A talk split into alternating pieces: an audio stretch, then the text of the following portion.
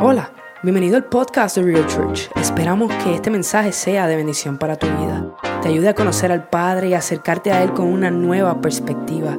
Disfruta de este mensaje hoy.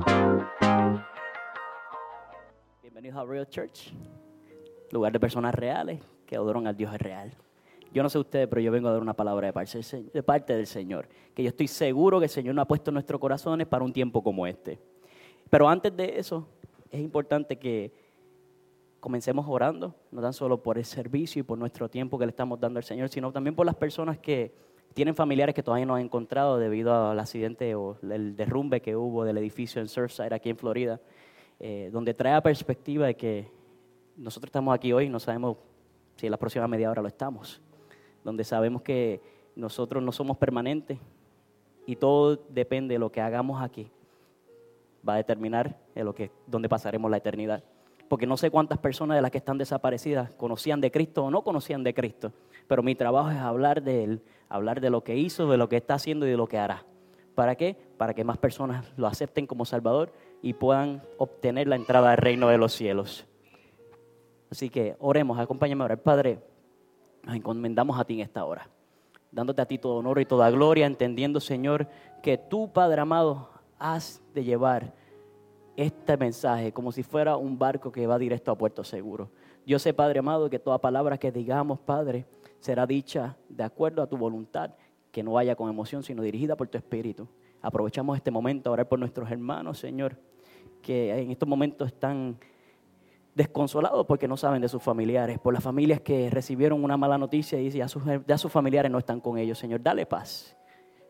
La palabra dice que tú estás junto al quebrantado de espíritu, Señor. En este momento te pedimos que tu paz llegue hasta donde están ellos y que ellos puedan recibir tranquilidad y esperanzas a través de ti, Señor.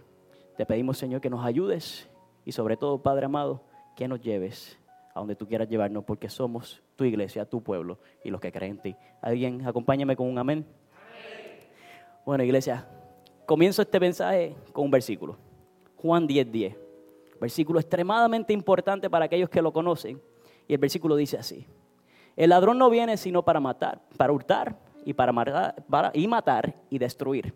Y yo he venido para que tengan vida y para que la tengan en abundancia. Y repito, el ladrón no viene sino para hurtar y matar y destruir. Y yo he venido para que tengan vida y que la tengan en abundancia.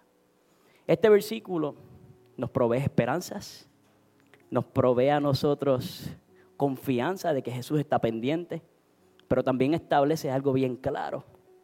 Hay un tira y jala entre el bien y el mal, dando lo que llaman el job description, diciendo cómo es que trabaja nuestro Señor, que quiere que vivamos en abundancia, quiere que vivamos plenos y que tenemos un enemigo de las almas, que primero es enemigo de Él, que quiere distraerlos a ustedes para hacerle daño a Él y quiere que tú no te desenvuelvas en tus propósitos para que su plan no se lleve a cabo. Porque a la larga hay que entender que nuestro Dios quiere que nosotros entendamos que no todo que ocurre aquí es eterno, pero sí nuestras decisiones pueden serlo. Él quiere que nosotros entendamos que lo que decimos tiene peso, como actuamos tiene peso, pero también tenemos que aprender a distinguir entre lo que es importante y lo que es urgente. Y hay muchas personas dentro de la iglesia que quieren vivir en plenitud, pero no se atreven a hacer lo que les corresponde para obtener esa plenitud.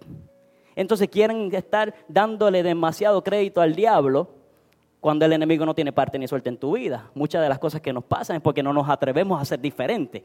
Porque vivimos en un tiempo donde, yo no sé ustedes, pero yo voy a los sitios y el customer service está horrible. yo no sé si soy el único o es la gente que tú está agarrando dinero del desempleo y te trata mal, porque sí. fuimos a un restaurante Fuimos, a un negocio, vamos a ponernos un restaurante. Y la persona nos mira mal desde que entramos. Y yo, ¿qué le pasa a este muchacho? Y entonces uno tiene que llenarse del poder del Señor, decir, Señor, dame paciencia para yo no actuar igual, porque es bien fácil contagiarse. Yo no sé ustedes, pero es fácil ensuciarse, pero limpiarse a veces es difícil. Sacarle una mancha a un, a un, a un pañuelo blanco cuando se ensucia es difícil volverlo a blanquear. Pero es bien fácil ensuciarse y es bien fácil agarrar esa actitud. Es bien fácil uno decir, yo voy a ser igual que ellos, si me trataron mal, yo lo trato mal igual. Mas sin embargo, no estamos llamados a hacer eso. El Señor nos dice que Él quiere que vivamos en abundancia y vivir en abundancia no quiere decir vivir rebeldemente. No quiere decir pagar con la misma moneda. Y aunque a veces dice, cuando te den una cachetada, tú pones la otra mejilla. Después que te pones la otra mejilla, no dice qué es lo que vas a hacer. No que le caigas arriba tampoco. Pero no hay por qué aceptar ciertas cosas. Hay que establecer parámetros. Y hay que decir, hasta aquí llegamos. Esto es un orden que se tiene que establecer. Hay ciertas cosas que nosotros tenemos que empezar a vivir y, evitar los momentos que debilitan nuestro carácter. O tratar de vivir tan cómodamente hasta el punto que nuestro carácter no se desempeña.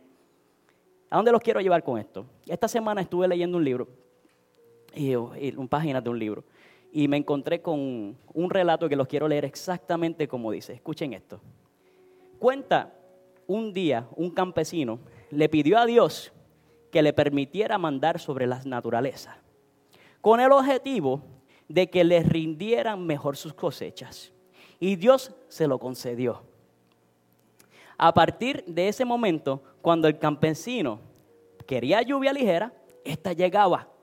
Cuando él quería que saliera el sol, el, rey, el astro rey brillaba en todo su esplendor. Si necesitaba más agua, llovía más intensamente. Pero cuando llegó el tiempo de la cosecha, su sorpresa y estupor fueron grandes, porque resultó un auténtico fracaso.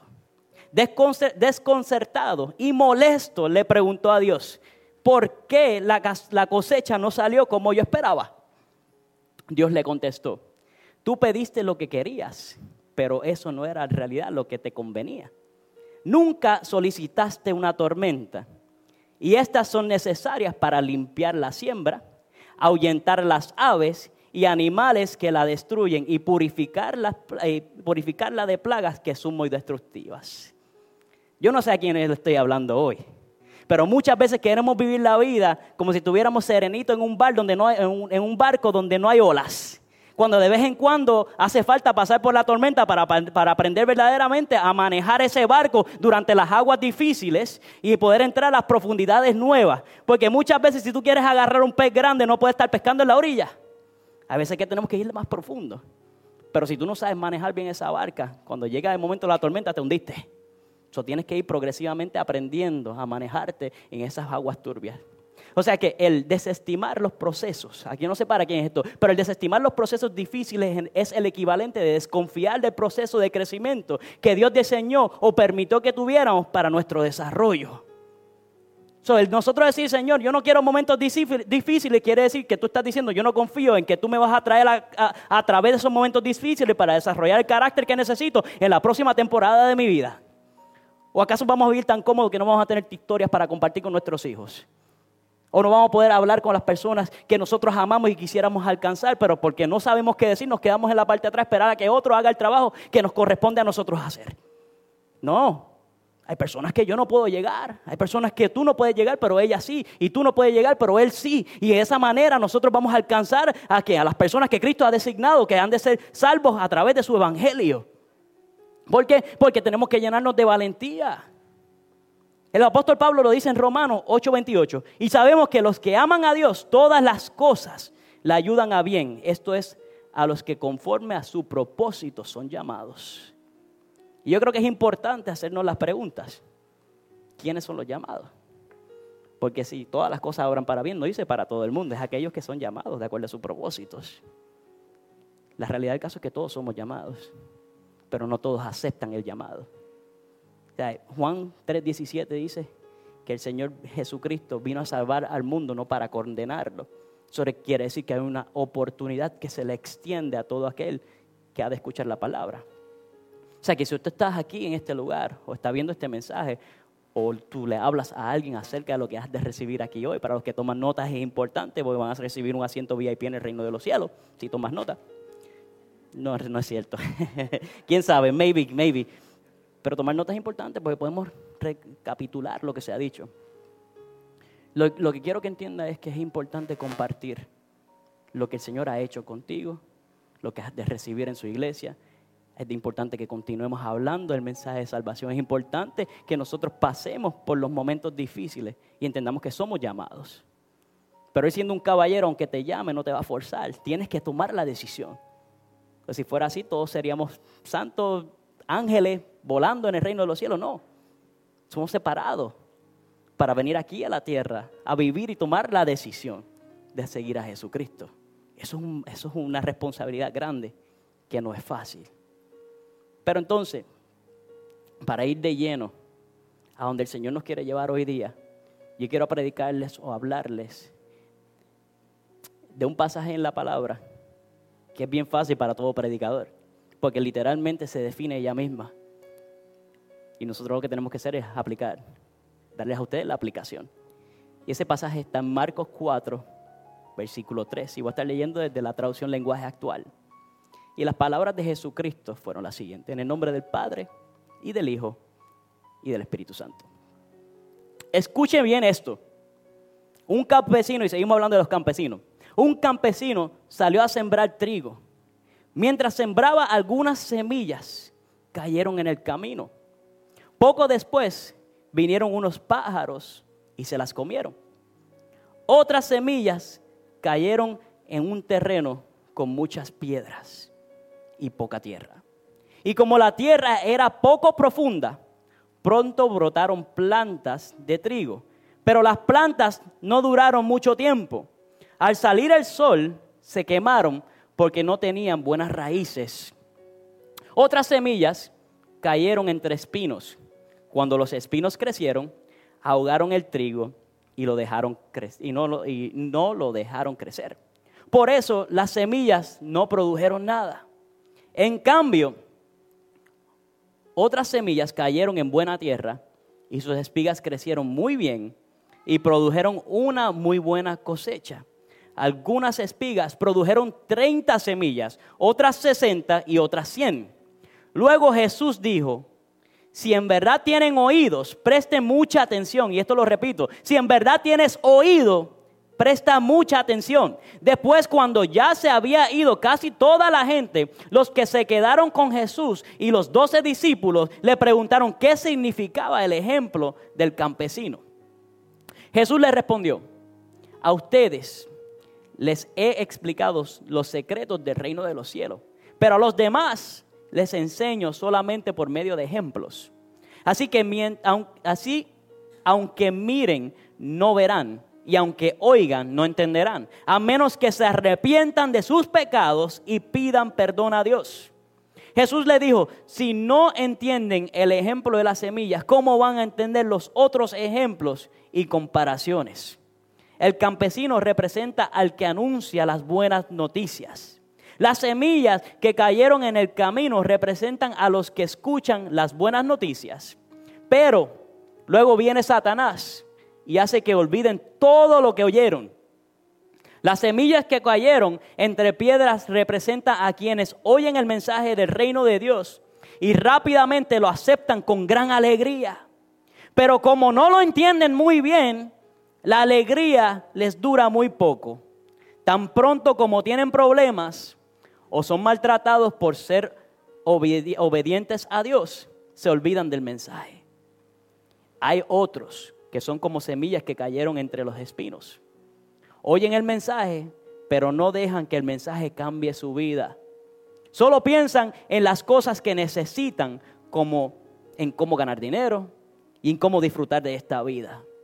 Finalmente, las semillas que cayeron en buena tierra representan a los que escuchan el mensaje y lo aceptan. Estas personas cambian su vida y hacen lo bueno son como las semillas que produjeron espigas, 30, 60 y hasta 100 semillas. Esto es palabra de Dios. La palabra tiene que transformar nuestras vidas.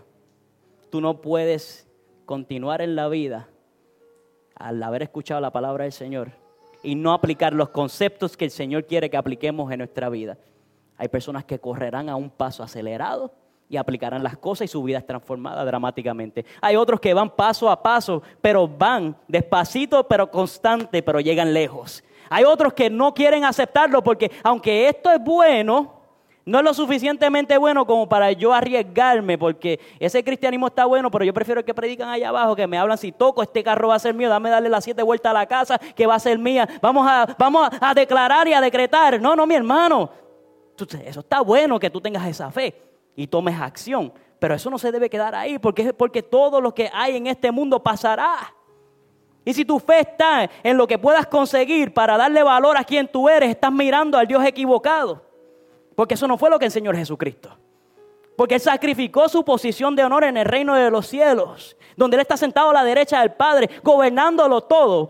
Porque si tú vienes a darte cuenta y lo pones en contexto, este planeta es literalmente como si fuera un granito de arena ante el Señor. Pero así mismo de importancia Él quiere que ese grano de arena se salve. Entonces Él deja todo lo que tiene para venir aquí, hacerse hombre, para entender nuestras necesidades, para permitir que el enemigo lo piente, mas sin embargo no peca. Porque para que Él pueda ser nuestro abogado en tiempos como este. Porque dice en el libro de Hebreo que Él está abogando por nosotros en el reino de los cielos. Que Él está ahí ante el Padre diciendo, sí, Padre, pero es que yo entiendo por qué es que Él falla. Yo entiendo por qué ella habla de esa manera. Yo entiendo. Y aunque no lo justifico, yo lo entiendo. Y tenemos ese abogado, pero a veces no, nosotros no vemos o no, no recibimos porque no sabemos pedir correctamente. Esta semana estaba hablando con un pastor y él me dice, Brad, tú sabes una cosa, tuve que cambiar mi, mi manera de orar. Y yo, ¿por qué? Y pues sigo pidiéndole a Dios que me lleve a nuevas profundidades.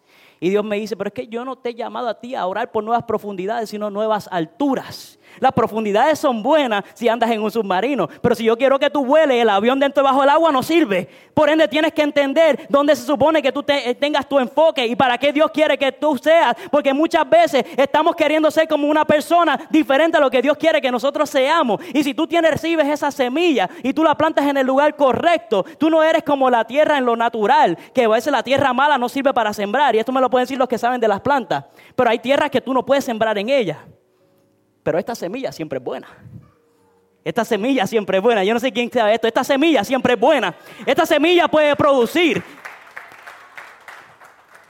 Entonces, en mi, tierra tienen un dicho en la calle. Ah, me acuerdo cuando yo era muchachito, decía, tú eres tierra que no produce.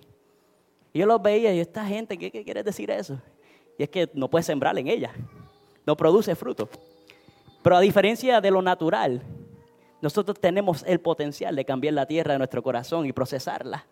Nuestro Señor es un filtro que puede cambiar todo aquello que está árido y convertirlo en algo nuevo. Y, que, muchas veces el proceso duele, pero es bien necesario. Muchas veces nosotros queremos que el Señor nos procese y a veces decimos, no, pero es que, es que yo no puedo. Yo no puedo porque yo no soy lo suficientemente bueno para ir a la iglesia. O yo voy a la iglesia, pero es que esa gente se ven tan perfectos. Esa gente se ve muy linda, jopita planchada, engabanado. Y la verdad el caso es que no dice en ningún lado que tienes que ir engabanado a la iglesia. No dice que tienes que estar completamente limpio para estar entre el lugar. Tú entras a este lugar como vas. Y el Señor es el que se encarga de purificar las almas. El Señor es el que se encarga de hacer que tú en tu corazón te nazcan unos deseos nuevos. El Señor es el que hace que tu hijo, de, a pesar de que tú estás cansado de estar orando y orando y orando, pase por las puertas de este lugar y reciba a Jesucristo como su Salvador. Él es el que provee las esperanzas para que ese marido que se alejó regrese de vuelta, para que limpie y purifique los deseos del alma. Porque dame, dame darte ejemplo, porque Dios es un experto rompiendo paradigmas. Él es un experto haciendo un molde nuevo, porque ese es su negocio. Mira, te voy a dar unos cuantos ejemplos. Mira esto.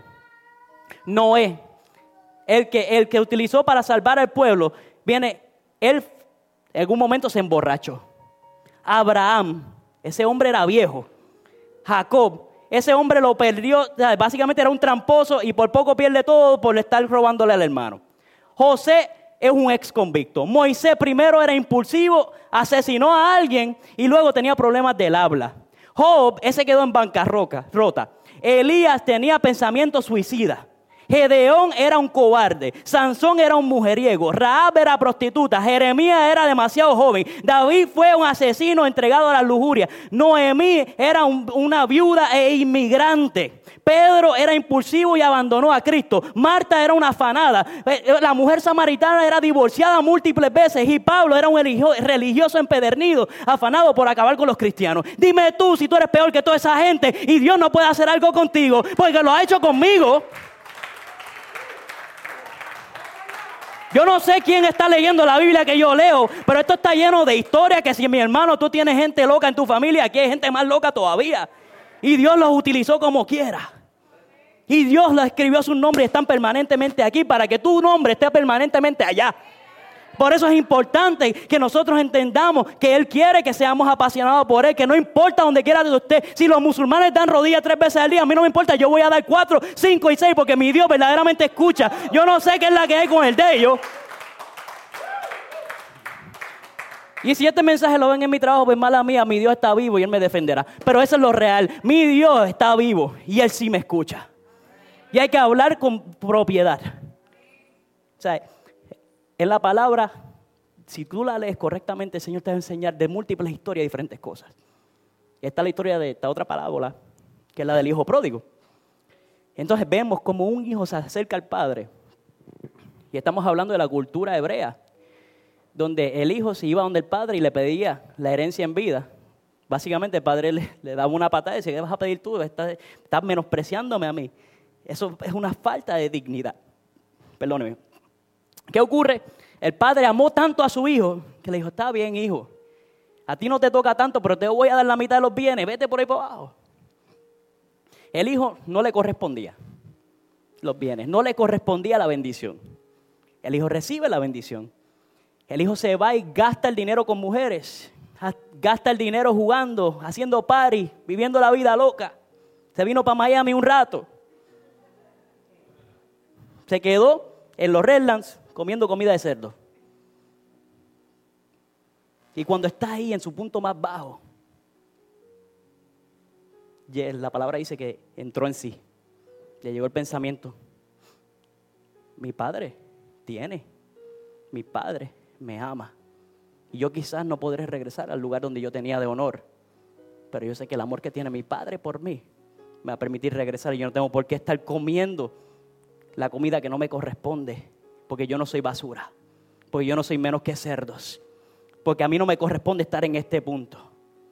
Y regresa y dice que el padre cuando lo ve a lo lejos, sale corriendo, se queda descalzo. Y yo no sé si desprestigiaba más el correr a recibir a tu hijo descalzo en esos tiempos que el darle la herencia. Pero el padre se desprestigió por completo. Dijo, mi hijo, yo voy para donde ti y recibió a su hijo, lo abrazó, le dijo, mata al becerro gordo, porque vamos a celebrar, porque mi hijo que estaba muerto, hoy está vivo. Por ende, todo lo que tengo es de él.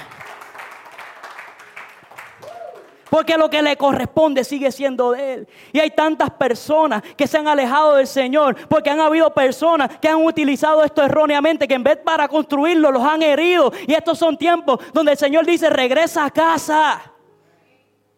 Tu posición está aquí. Porque Él no quiere regresar y dejarlos por fuera. No, tenemos que tener, mi gente, temor y temblor y creer que lo que estamos haciendo tiene importancia. Esto no es una reunión de domingo solamente.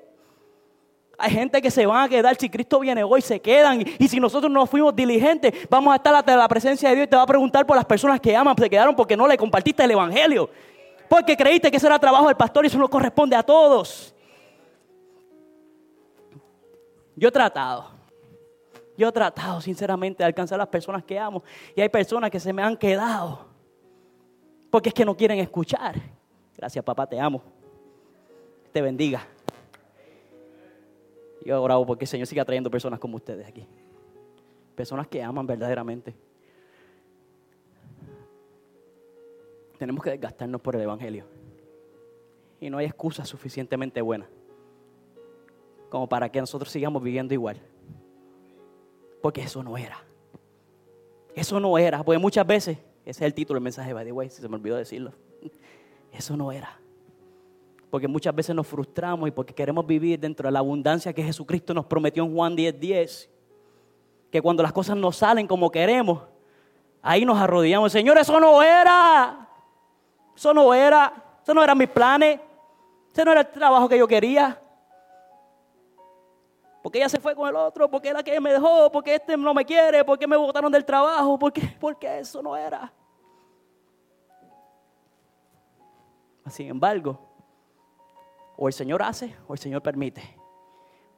Pero en el proceso actual que estás pasando, si tú no quieres pasar por la tormenta, entonces no vas a crecer y no te vas a purificar para que entonces cuando llegue lo verdadero, entonces crezca fuertemente y dé los frutos que no podías dar en esa temporada pasada. Porque el Señor no mide como mide el hombre. El Señor no declara como declara el hombre. El Señor utiliza lo roto y lo hace nuevo. La palabra dice que Él es un alfarero. Si Él es alfarero, eres barro y el barro ensucia. Él está dispuesto a ensuciarse las manos para darte una forma nueva y meterse en el horno y sacarte del horno con sus propias manos. Para entonces, en ese momento, adquieres un nuevo valor. Pues cuando eres barro, eres barro y te venden bien barato. Pero cuando tú eres una vasija linda, diseñada por un alfarero que verdaderamente tiene una reputación intachable, ahí te pueden vender con buen dinero. Y ahí el Señor te pone como un trofeo en su anaquel. Y te va a mirar con orgullo y dice, por eso me ensucié.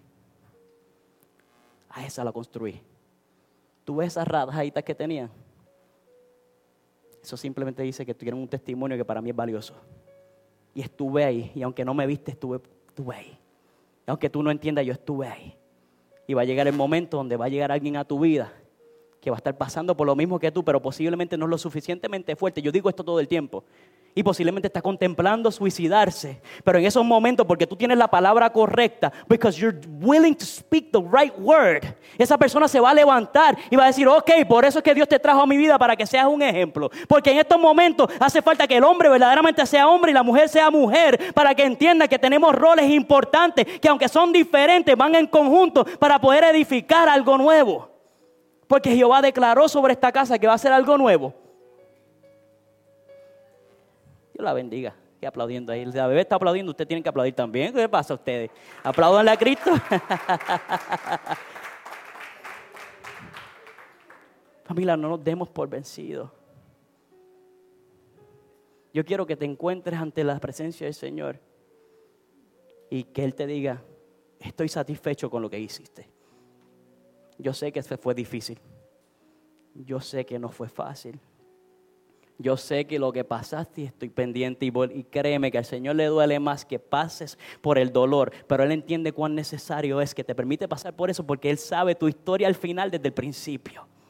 Pero si Él mete las manos en el, medio de la circunstancia, en el medio del proceso, lo que hace es contaminar el proceso. Y cuando vienes a ver no aprende. Y es como el niño que está en cuarto grado y no aprende a leer bien, no tiene que repetir el año que viene. Pues eso mismo pasa con los procesos nuestros. Cuando tú pasas por algo y estás batallando con una dificultad, si tú no aprendes la lección, pasan 10 años y de momento te ves con otra persona pasando por la misma situación. Y no es problema de Dios, es problema de nosotros que no aprendemos. Es problema de nosotros porque no aceptamos nuestra responsabilidad. O es problema de nosotros porque metemos las manos y le saltamos el proceso. Y cuando venimos a ver, estamos orando por lo mismo. Cuando Dios te está diciendo, échate para atrás, déjame actuar. Porque mientras tú estés metiendo las manos, yo no voy a meter porque te tengo que permitir que tú aprendas y ellos aprendan. Y entonces, cuando los dos se cansen, yo entro y cambio las circunstancias. Pues ese es el Dios que yo le sirvo. Yo no sé tú. Pero yo quiero confiar en Él. Y se lo dice una persona que es bastante impulsiva. Se lo dice una persona que entiende que dejar que el Señor obre. Lo dice una persona que es imperfecta como lo es usted. Pero he tenido que abrazar mi llamado y entender que lo que estoy haciendo en la actualidad es mucho más grande. Hasta que yo mismo. Porque es hablar de Él. Es ser sincero, es ser real. Ser transparente. Y es remendar en su santo nombre lo que por alguna razón otros han dañado. Es, extender el amor del Señor a través de nuestras acciones es entender que hay demasiadas personas muriendo sin Cristo como para andar nosotros preocupados por aquellos que lo conocen y andan con changuerías, como dicen en Puerto Rico. Hay demasiados cristianos, demasiados cristianos, y eso no pasa en Real Church, que son bebés con canas, que andan preocupándose por lo que dijeron, por lo que hicieron, por lo que dejaron de hacer, cuando hay personas que están muriendo sin Cristo en su corazón. Familia, hay un trabajo que hacer. Yo quiero encontrarme ante el Señor y decir, te gastaste, papi. Buen trabajo, entra a la gloria del Señor. A que Él me diga a mí, fuiste a la iglesia los domingos, pero eso no era. Me adoraste con los brazos arriba, pero eso no era. Contribuiste con tus diezmos y ofrendas. Eso es bueno, pero eso no era. Esto es 24-7. Esto es cometer un pecado y automáticamente entender contra, le fallé a mi Dios. Antes de fallarle a tu esposa, a tu hermano, a tu primo, al jefe, al jefa, le fallaste primero a Dios con el pecado. Y decir, ok, Señor, este es mi proceso, perdóname, redención y santificación. Yo no quiero volver a cometer el mismo error. Y están los pecados que son conscientes y están aquellos que son inconscientes. Por eso es que tenemos que buscar en la palabra y entender en lo que creemos. Están pecados morales Están los pecados aquellos que cometemos simplemente con deseos. Porque Jesucristo no vino a ponerla más fácil. El estándar lo subió. Sea, si miramos la ley, los diez mandamientos están, pero Cristo lo simplificó en cierta forma, pero de la misma manera dijo, ok, tienes que amar a tu prójimo como a ti mismo. Pero si tú no te amas a ti mismo, tú sigues pecando, porque estás pecando en contra de tu propio cuerpo. Y le estás fallando a Dios, te estás fallando a ti, le estás fallando a las personas que te aman. Pero cuando tú amas a Dios sobre todas las cosas, el estándar cambia. Cuando tú dejas de poner tus esperanzas en un hombre, el estándar cambia. Cuando tú empiezas a entender que la adoración que hacemos los domingos es, el total de las circunstancias de lo que tratamos de hacer durante toda la semana. Que nosotros no venimos aquí a recibir, vinimos a dar. A darnos por completo en adoración al Señor, a entender que cuando yo vengo a recibir es porque yo estoy comenzando este camino, pero cuando llega el domingo yo vengo a dar, yo vengo a alzar mis manos para rendirme ante Cristo, yo vengo a decir mi Dios lo es todo, yo vengo a adorarlo aunque yo no afine, aunque yo no entone, yo lo adoro. Porque a esto estamos llamados a hacer los domingos, para eso estamos aquí, iglesia. Para que cuando alguien te mire o cuando tú entres a cualquier lugar, la atmósfera no tenga ninguna otra opción que más que cambiar. Porque quien va contigo cambia atmósfera. Fácil, mi hermano no lo es, pero sí es posible. ¿Por qué? Porque mi Cristo vino a darme una vida y vino a dármela en abundancia. Y la abundancia no es cuánto dinero tengo en el banco, cuán grande sea mi casa, cuán brillado esté el carro, cuánto puedo conseguir yo en lo material. La abundancia en cuanto tú puedas amar, porque mientras más tú amas, más tú das más tú te das y te entregas en amor por otros.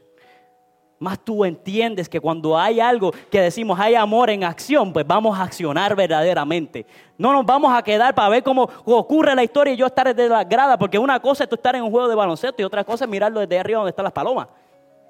Pues yo te digo una cosa, se siente diferente cuando estás abajo en la cancha, sentado mirando el canasto, que la gente literalmente está del mismo tamaño, un poquito más alto que tú, que cuando estás allá arriba los ves chiquititos. Es una sensación totalmente diferente. Yo quiero estar ahí. Yo no sé ustedes, pero a mí me interesa estar ahí. A mí me interesa ver personas que crecen, que yo diga, mira, aquí están los predicadores que Dios quería para estos tiempos y no necesariamente soy yo. Que las generaciones que están viniendo a enseñar y a recibir puedan enfrentarse al mundo y cuando vayan a la universidad y se encuentren con estos profesores que lo que son unas personas que quieren llevar en la contraria lo que nosotros creemos, ellos puedan pararse firme y decir, lo que tú dices literalmente eh, hace que mi fe se ponga más fuerte, porque valida que mi Dios es correcto. Y no hay nada más lindo que hablar con un universitario que tenga su fe puesta en un lugar correcto. Y cuando tú hables de humanidades, ellos te digan, eso valida mi fe. No la hace sentir menos fuerte, todo lo contrario. Porque mi Dios es un Dios de detalles. Y aquellas cosas que la humanidad no tiene explicación, yo lo puedo explicar a través de mi fe. Y hay personas que están escuchando este mensaje y dirán, yo quiero, yo quiero decir que quiero un cambio, yo quiero entrar en plenitud con Dios, yo quiero entrar a esas aguas profundas o a nuevas alturas. Y puede ser personas que también se han alejado del Señor y digan, yo quiero regresar a mi Señor, yo quiero estar ahí, donde está Él, donde puedo sentir su presencia pero me he alejado tan lejos de Dios que yo no creo que Él me acepte. A las personas que piensen de esa forma, si tú te arrepientes verdaderamente y lo sientes en tu corazón y tú aceptas a Cristo como tu Salvador, no importa cuán lejos te hayas alejado de Él, siempre estás a un paso del regreso. El Señor tiene el poder de romper tiempo y espacio y literalmente trasplantarse a tu corazón para que recibas esa semilla y empiezas a dar fruto automáticamente. ¿Cómo lo hacemos? Libro de Juan, capítulo 3, 16. Si has venido aquí anteriormente, lo has escuchado muchas veces. De tal manera amó Dios al mundo que ha dado su Hijo unigénito para que todo aquel que en él crea no se pierda, mas tenga vida eterna. Versículo 17 se lo repito. Porque no envió Dios a su Hijo al mundo para condenar al mundo, sino para que el mundo sea salvo por él. El apóstol Pablo nos da las instrucciones de cómo recibir la salvación. Y es sencillo. Si confesares con tu boca que Jesús es el Señor y creyeres en tu corazón que Dios le levantó entre los muertos, serás salvo porque con el corazón se cree para justicia, pero con la boca se confiesa para salvación. Le voy a pedir a la iglesia que se ponga de pie. Y facilitemos. Si hay alguien que necesita establecer una relación con Dios, la iglesia hace esta oración con ellos. Y todos donde están cierren sus ojos, inclinen su rostro. Simplemente repitan después de este, esta oración desde su corazón. Señor Jesús, acepto que he pecado y que mi pecado me aleja de ti, pero hoy me arrepiento y te acepto como mi Salvador. Desde hoy me comprometo contigo y con tu iglesia. En el nombre de Jesús, denle un aplauso al Señor, que esto es importante. Gracias por habernos sintonizado. Puedes compartir este podcast con tus amigos, con tus familiares. Además nos puedes encontrar en las redes sociales, en nuestro canal de YouTube Real Church TV. Nos puedes encontrar en Instagram en livereal.church. También nos puedes encontrar en Facebook en Real Church-Homestead. Y ahí puedes mantenerte al día con lo que está sucediendo en nuestra iglesia. Gracias por apoyarnos.